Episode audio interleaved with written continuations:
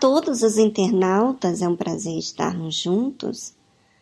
E todas as semanas estamos meditando no livro de Mateus. E você é minha convidada a participar, a estar aqui presente também no blog. Vejo tão poucos comentários, não sei o que está passando com nossos internautas. Mas é muito importante você dedicar tempo para você meditar na palavra de Deus. Esse tempo que você medita não é para a igreja, não é para uma religião, é para você. É para que você pense o que é certo. Porque a palavra de Deus, ela reflete, ela nos faz enxergar como um espelho a nossa conduta e nos ensina a pesar o que está certo, o que está errado, e as decisões que eu devo tomar, como devo agir.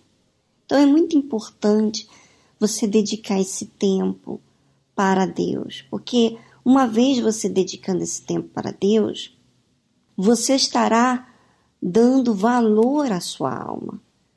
Você, de repente, dá tanto valor aos afazeres, porque os seus afazeres vão fazer com que você se sinta bem, se sinta realizada por um certo momento. Mas amanhã, outro dia, vai ter necessidade de você fazer de novo. E aquilo que você fez não significa que resolveu o que está dentro de você. Às vezes, aquilo que você fez foi para camuflar ou para despistar ou esquecer o que falta você resolver, que está dentro de você. Então, a palavra de Deus ela ensina a gente cuidar da pessoa mais importante, que é a nossa vida, para que então depois podamos cuidar de outras pessoas. Minha amiga, você é minha convidada a participar e não só participar aqui do blog, mas a seguir esses conselhos, de você dedicar esse tempo com qualidade para o Senhor Jesus, que na verdade não é para Ele, é para você ouvir a voz dele, porque Ele não precisa de nada. O que Ele se sente triste é quando vê você sofrendo e você desprezando o bem maior que Ele quer dar para você. Mas se você não dá tempo para ele, fica difícil. Então acompanhe comigo o livro de Mateus, capítulo 10, versículo 1. E, chamando os seus doze discípulos, deu-lhes poder sobre os espíritos imundos, para os expulsarem e para curarem toda enfermidade e todo mal. Ora, os nomes dos doze apóstolos são estes: o primeiro, Simão, chamado Pedro, e André, seu irmão, Tiago, filho de Zebedeu e João, seu irmão, Felipe e Bartolomeu, Tomé e Mateus, o publicano, Tiago, filho de Alfeu, e Lebeu, apelidado Tadeu, Simão, o cananita, e Judas Iscariotes, aquele que o traiu.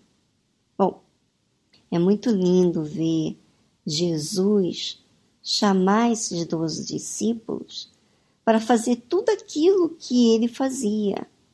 E é interessante que quando uma pessoa ela tem sua baixa estima, ela não quer que ninguém faça igual o que ela faz. Ela quer estar em destaque. Para quê?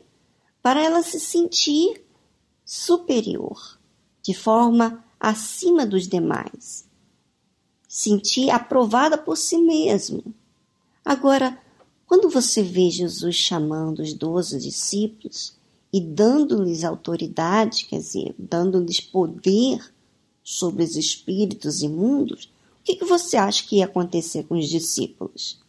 Eles iam ficar maravilhados eles iam sentir poderosos, eles iam sentir felizes porque estão dando para outras pessoas algo que ninguém pode dar.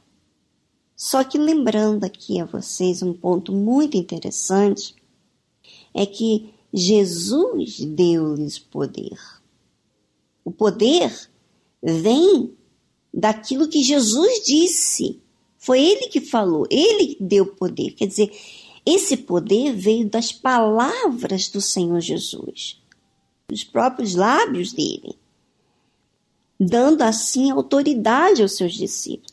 Agora imagina você, quando você obedece à palavra de Deus, você também recebe esse poder de Deus. Quando eu me submeto à palavra de Deus, eu recebo esse poder. Veja como é importante a gente ouvir a Deus, se interessar na palavra dele. Veja como é interessante que Jesus deu-lhes poder sobre os espíritos imundos, o diabo, aquele que apresenta-se todo poderoso, que destrói, que faz, que coloca enfermidade, que bota brigas, que coloca vícios na vida da pessoa, que faz ela ficar traumatizada, aquele que faz um auê, vamos dizer assim, faz uma bagunça na vida da outra pessoa, da pessoa. Né? E Jesus deu-lhes poder aos discípulos para expulsar esses espíritos imundos. Quer dizer, estava sobre os espíritos imundos. E esses discípulos nem eram batizados com o Espírito Santo ainda.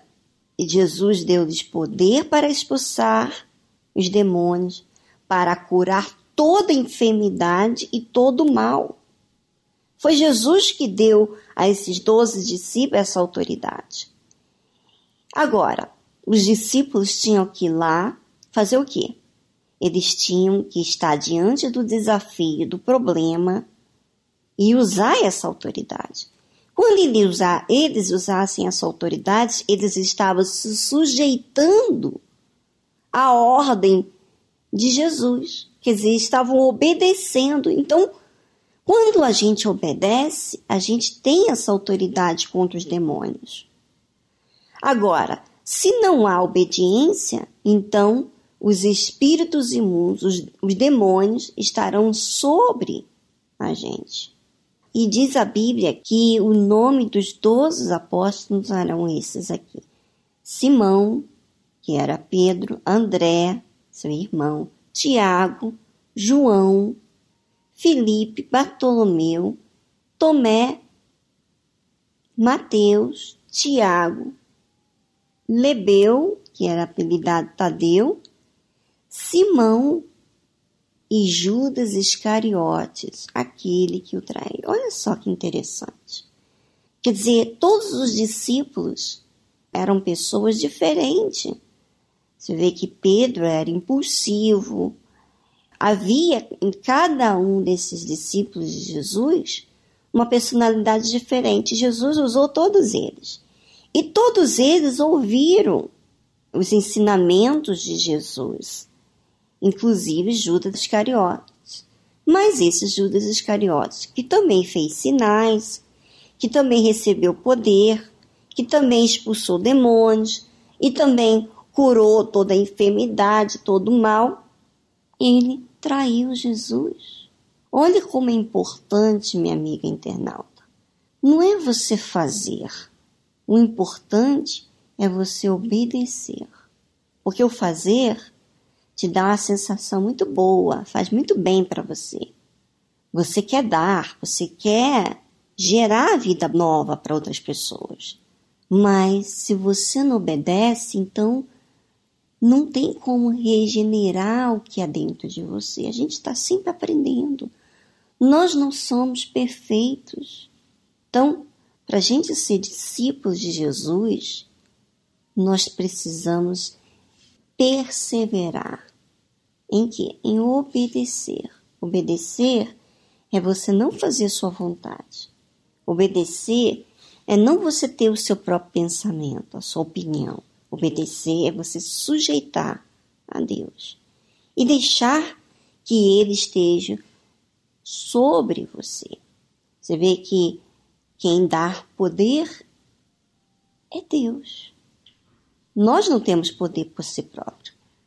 Mas quando a gente obedece, a gente passa a ter poder. Mas o poder vem de Deus. Tá bom, minha amiga? Bom, pense nessas palavras e observe a sua vida, para que então você venha expulsar o mal, curar sua própria enfermidade. Às vezes você está enferma espiritualmente. Às vezes você carrega um mal, um trauma, algo que faz mal a você, ou às vezes uma decepção, e você não tem poder para expulsar esse mal. Às vezes você tem mágoa, você tem ressentimento, e uma prova que você está magoado, ressentida, toda vez que você fala o nome daquela pessoa, você fica muito brava. Você fica na defensiva. Você fica falando as suas razões. Então, você não tem poder sobre o mal, porque você não sujeita a palavra de Deus. Você não obedece. É você que escolheu isso. E ainda que você foi usada no passado para fazer maravilhas através da autoridade que Deus deu para você, mas uma vez que você deixou de obedecer a Deus, se sujeitar, fazer o que você acha melhor, então você começou a perder. E todo mal, enfermidade, demônios estão sobre você. Pense nisso, minha amiga e resolva a sua situação, porque essa responsabilidade está sobre os seus ombros. Um grande abraço e semana que vem estaremos aqui de volta.